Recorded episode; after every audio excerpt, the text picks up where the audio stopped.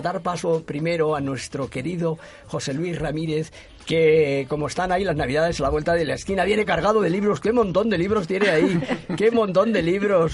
Y has venido con ellos en el maletín, llevará ruedas, ¿no? He venido con ellos en el baulcito de la moto, sí, va la moto haciendo... Yo me lo encontré por la calle y ya venía con el... Muy bien, pues buenas tardes, José Luis, bienvenido. Buenas tardes. El, bueno, el editor, mm, director general de Qué Libro Leo y demás, y el que más sabe de libros el que más sabe de, sabe de libros de este país.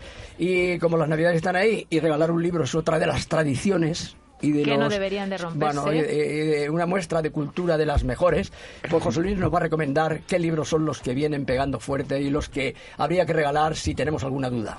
Bueno, como buenas tardes. eh, lo Buenas primero. tardes. Como sabéis, eh, siempre el- el- la actualidad se me echa encima y al final no sé si acabaré hablando de lo que habíamos acordado. Recuerdo aquí, para que no, no se nos olvide, y os lanzo un guante a los demás, que Rosa y yo tenemos un reto pendiente que hemos llamado el reto de los tres autores y os animo a que participéis en el próximo programa si os atrevéis a traer vuestros autores para que lo podamos, los podamos criticar.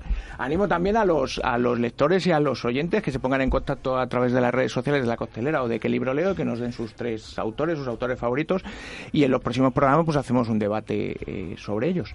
Eh, dicho esto, eh, he buscado, como, como os decía, pues siempre trato de buscar cosas que, tengan que ver con, con la actualidad. Y eh, como has empezado tú, Isidoro, con, hablando sobre los belenes, pues yo voy a recomendar un libro sobre belenes, que es Estrella sobre Belén y otros cuentos de Navidad, de Agatha Christie.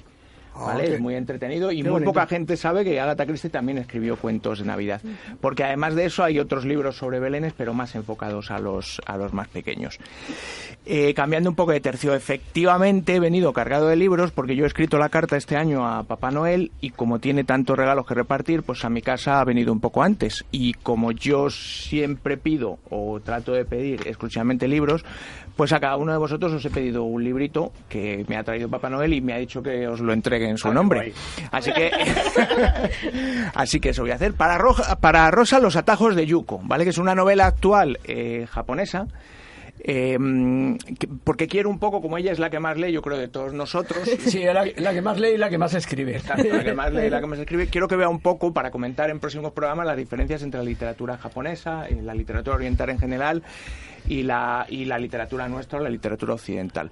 Eh, yo estoy seguro que dará que hablar porque es un libro muy raro, pero engancha. Y además tiene la facilidad esta que tienen los japoneses para hablar de, de cosas sencillas de la vida de esta forma tan poética que tienen ellos.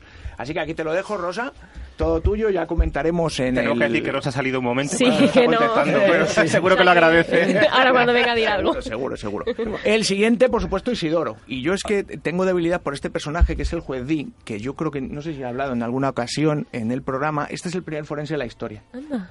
Y el personaje es chulísimo, a mí me fascina. Tiene eh, Banguli, que es un, es un diplomático holandés que estuvo muchos años eh, destinado a- en China. Y es cuando se enteró de las, las historias del, del juez Di, pues empezó a escribir unas- una saga de novelas. Y como os digo, a mí el personaje me fascina porque por lo- los métodos de investigación de CSI, pero de la época de la, de la China ancest- ancestral, para que os hagáis Pues una sí. idea. Cómo mola. Y es súper original. No desvelo nada de esta trama, porque como digo, esto es ficción en la que se basó Van Gulik en el personaje principal, pero eh, descubrió, el primer asesinato que descubre con ciencia forense fue gracias a una hoz de arar la tierra eh, que tenía todavía restos de sangre y a la que fueron las moscas, y así descubrió al asesino. ¿Vale? Pues esa es la historia del juez. Y entonces quiero regalar, bueno, quiero, perdón, te lo ha traído Papá Noel y te lo a ti. Ah, muy En mi casa, el juez Di, a ver si te gusta el personaje tanto como a mí. Ahora, Si te gusta, tiene una colección, tiene muchos más Sí, libros. la historia me fascina y además, eh, oye, hay que leer cosas interesantes para estas navidades y ahora que hay tantos casos en España sin descubrir, a lo mejor sería también el caso, el momento de, re- de- de, no sé, recomendar a nuestros jueces y a forenses y demás cómo se investigaba Cómo- antes exacto. de una manera mucho más, eh, no sé, pues con tantos, tan pocos medios como había entonces. A ver si después de Navidad va a ser Isidoro Martínez, eh, locutor y detective. Investigadores, bueno, ¿Te imaginas? cualquier cosa, cualquier cosa. Bueno, lo siguiente En estos dos tengo dudas. Y entonces tenéis que elegir, eh, Laura y José, ¿cuál elegís? ¿Vale? De los dos. Yo he traído uno que es Iron House, que es una novela policíaca y de la mafia actual eh, de un escritor norteamericano y El veneno de la tarántula, que son los casos de Bionques Baxi, que es el Sherlock Holmes japonés. Entonces, eh, yo os los doy a vosotros según me ha encargado Papá Noel y vosotros eh, elegís cada uno el que queráis. ¿Te gustaría alguno, Laura? pues me, me llama el de la tarántula, pero no lo sé muy bien. Los cambiáis. A mí también, bueno, pues lo echamos a suerte, ya está. se acabó. Que quiera No la pasa nada. tarántula. Sí, bueno, tenemos que decir Muchas que gracias, todos, José Luis, eh, sí. todos están editados por eh, Quaterni, ¿no? Eso es. que Quaterni. Es una editorial bueno que nos trae muy buenos recuerdos y que a la que José Luis eh, Ramírez pues, conoce muy bien. Eso es. y que bueno sí ahí están los títulos novedosos muchas cosas interesantes están muy bien presentados con bueno la, po- la portada es impresionante. Son libros de un tamaño decente la letra también muy fácil de leer. Y nada pues eh, ya se saben a coger libros Efectivamente, como, como bien decías, Quaterni es una editorial especializada en literatura oriental y por eso la mayoría de los libros que he traído eh, son de literatura oriental. En cualquier caso, sabéis que los libros, eh, aunque luego no vuelvan, se prestan y entonces lo cambiáis con una vez que lo hayáis leído. El personaje, el Bionques Baxi, está muy chulo porque tiene toda la, la intriga, la emoción de las novelas de, de Sherlock Holmes, pero ambientada en la India. eh, colonizada por los ingleses. Entonces la historia es muy chula, muy dinámica y muy divertida. Son los casos que va investigando. vamos, que son casos y temas interesantes eh, de un ambiente eh, tampoco es usual. Exacto, eh, eh, es. Que a lo mejor para los españoles pues también está, está bien que, que acudamos y que descubramos esos mundos, porque yo mm, todavía no he ido a Japón. Pero irás, lo Y sé. pero es, uno- es uno de mis viajes que tengo que tengo ahí en puertas y que a la menor oportunidad, en cuanto que pueda, porque lógicamente esa sociedad es fascinante, todo lo que la rodea. Yo tengo que decir que a mí me llama la atención el que tienes ahí en la mesa, que no sé si no vas a hablar de él o por qué está ahí. Sí, este, bueno, puedes hacer una cosa, José, como este, este lo había traído para Guille, pero se lo puedes cambiar perfectamente. A ver qué dice Guille. Guille, habla con nosotros. Guille está al otro Está al lado. otro lado de la pecera. Eh, Guille, que es nuestro técnico, se emociona porque también es un gran lector. Si es que los artistas ya se sabe. Bueno, Eh, este último es Los extraños métodos del doctor Irabu, que es humor 100% japonés. humo- El humor amarillo es un Es que me he leído la portada y me recuerda como al, como al Doctor House, pero en japonés. No sé si- Efectivamente, algo así es. Yo era súper fan de la, de la... Algo así es. Entonces te apañas, Bueno, y luego hablo yo con, Guille, si llegamos a alguna Bueno, entonces me quedo yo con la tarántula, ¿no? He oído, venga. Bueno, y aparte si de todos estos libros interesantes de la editorial Quaterni... eh, Bueno, como te pues, digo, no sé si me va a dar tiempo a recomendar uno más, porque quiero haceros Sí. eh, una pregunta que he puesto en, en qué libro leo esta semana en redes sociales y que está dando mucho que hablar. Y es que han salido dos artículos muy interesantes, uno en el Confidencial creo que ha sido y otro en El Mundo, sobre los audiolibros. Y entonces nosotros hemos lanzado en redes sociales la pregunta de si escucha, si los lectores escuchan audiolibros o lo harán próximamente y si les gustan y si les atraía el formato. Y entonces lanzo aquí la pregunta a los tres y luego os digo los resultados que a mí francamente me han sorprendido. ¿Os gust- ¿Habéis escuchado un audiolibros? ¿Os gustan? ¿Creéis en el formato? Pues yo te tengo que decir que depende de cómo se cuente. Porque he leído audiolibros eh, que escuché hace poco uno que era la, la ley del espejo de, bueno, no me acuerdo del autor, un autor, autor japonés justo también, que es un librazo, es un cuento muy pequeñito que recomiendo a todo el mundo, además está en PDF, por ahí por, la, por internet. Y te lo cuenta el chico con entonaciones y es como, wow, te lo cuenta y es como parece que te lo está contando alguien a ti. Luego, sin embargo, hay otra gente que te cuelga un audiolibro con la voz que sale muchas veces en YouTube de, hola, soy no sé quién, no sé cuánto. Y Sí. pues así no, no, no, no me gusta, evidentemente. Es como cuando un un padre le cuenta a un niño un cuento y va, y entonces llegó el lobo y ¡pum! no sé qué. Y claro, entonces el niño es fascinante, Sí. pero si se lo cuentas así o- como sin más. Yo iba a decir lo mismo, te has adelantado, que la estrategia... Depende conforme mucho, esté sí. enfocado. O sea, no es lo mismo. eh, ¿Cuál era aquel personaje Romero que hacía. Eh, Florenti- ¿Cómo era? No, Constantino Romero. Constantino Romero. Constantino Romero.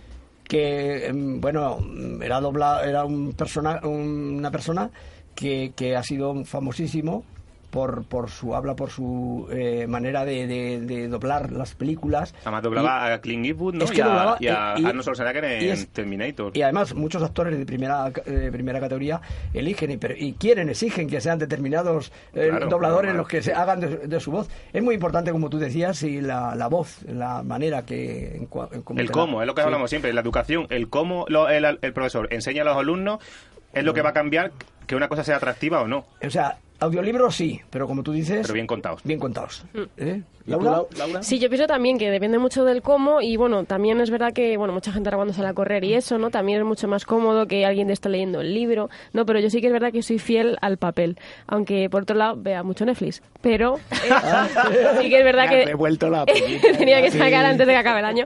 No, pero sí que es verdad que o sea, en tema de lectura me gusta más leer en papel, no se me ha acostumbrado a, a Pero, eso. y a mí me parece una ventaja porque hay gente que, oye, que no le gusta leer.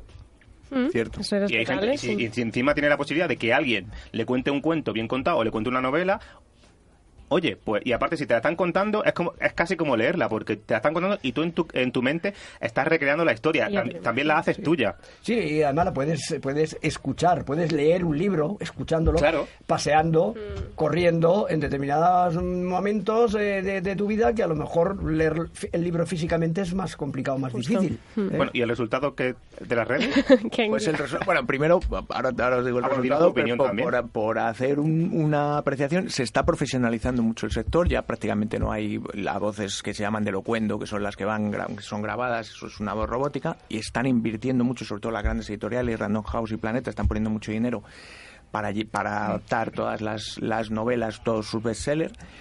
Y el resultado futuro de cómo funciona es, lo cierto es que es in- incierto, pero sorprendentemente, que es lo que me, está, me ha llamado la atención, el 80% de los que han contestado, han contestado a la encuesta han dicho que no les gusta el audiolibro. Luego, hago el análisis que hacías un poco tú, José. Es, efectivamente es posible que el consumidor de audio, y también un poco por, por lo, por lo que decía Laura, igual quizá el consumidor de audio sea un no lector. Y entonces ya dejo una pregunta en el aire sobre la que ya hablaremos más adelante, cuando hablaremos un poco sobre los males del gremio y demás. Claro, imaginad un gremio que está en manos de los no consumidores de ese producto. Solo se me, solo se me ocurre los- la, la venta de artículos para mascotas. Pero con todos los riesgos que conlleva, quiero decir, o sea, si el no lector, si, si el lector o el, le- el lector habitual no le gusta el formato y es el formato en el que tiene depositadas las esperanzas el gremio, pues igual los editores estamos en manos de los no lectores con el peligro que puede tener Pero eso. yo creo, yo creo que no va a ser así. Yo creo que lo que va a ser es que el que le gusta el papel siga leyendo en papel y es una forma de acercar la lectura a quien no le gusta leer. Sí, pero hay ya mucho invertido y hay mucho preparado para que los libros también se hagan eh, y eso necesita esa infraestructura. Y claro, el tema es, ¿se invierte no se invierte? ¿Se da el paso adelante o no se da ese paso adelante? Yo creo que mm, van a ir a la par. eh, sobre todo los primeros años y poco a poco, poco a poco no le queda más remedio que, que ir ganando camino, ganando mm, terreno el, el audiolibro a- al libro de papel porque el libro de papel cada vez va a ser más caro. Cada vez va a ser eh, más difícil de poder de encontrar ese ratito que decíamos siempre por el problema de las redes sociales que te absorben tanto. Y mientras tanto que tú quieres un, quieres un, quieres Claro, pero- un libro a través de las redes sociales, lo escuchas en donde sea. Pero yo creo que también... pa- Sí, yo estoy de acuerdo y en parte, porque cuando uno lee es como dedicarte un momento a ti mismo. O sea, es decir, que el lector que quiera leer un libro... Yo, por ejemplo, no me leería un libro paseando. Claro. Porque no voy a estar atento a... O sea, no me voy a escuchar un libro paseando. Ya, pero si en- voy paseando, no estoy escuchando el libro. A lo mejor en el metro todavía, Sí. pero es verdad que, por ejemplo, si me voy a correr, no me voy a poner un audiolibro porque voy pendiente pues, de cómo respiro, de cómo doy el paso, de si veo un árbol, si no veo un árbol. La atención no está en el libro. Ya, Ya, pero fíjate cómo lo hacemos que dices que no podías leer mientras estás caminando. Pero es que actualmente, o sea, los jóvenes y mucha gente más mayor, o sea, va escribiendo mensajes mientras camina. Sí, Claro, Sí, y luego le sí. dices, ¿por Entonces- dónde has ido? Y no, se- y no se acuerda Ya, del camino. pero- O qué has escrito y no me acuerdo de lo que he escrito. Pero, pero es inevitable. Es inevitable, sí.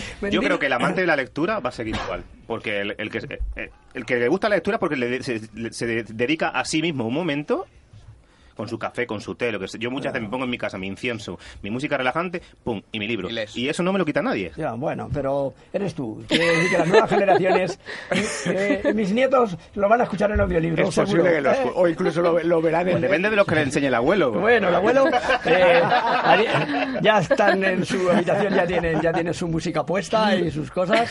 Y bien, serán unos nietos Yo creo que lo- el abuelo le va a enseñar a Pero leer en papel. lectores, serán modernos pero lectores. y el abuelo les va a intentar, intentar leer, a enseñar a leer y a escribir. Que es importante. Que es importante. Bueno, ¿qué temas? Eh, digo, Algunos ¿qué libros Sí, hay por ahí, venga, recomiéndanos que vamos sobre los audiolibros que me ha preguntado José. Yo, a, mí el formato me gusta. No sé si será el futuro o no. A mí me gusta. Me, me, me complementa los ratos que no puedo dedicarlos a la, a la lectura en papel, que es donde más me gusta leer. Bueno, mañana eh, sabéis que es el día de la lotería. Sí. Y es muy posible, tengo puestas todas las esperanzas en que me va a tocar. Estoy Claro, casi seguro, que me va a tocar. sí. Y si no, como es el Día de la Salud también. Pero si no, con la salud, efectivamente, como dices, me conformo. Traigo tres recomendaciones recomendadas, eh, relacionadas con la lotería. El primero es un libro que se llama Los Millones, de Santiago Lorenzo. Esta es una historia muy original de un terrorista del Grapo al que le toca la primitiva, pero no puede cobrar el premio porque no tiene DNI.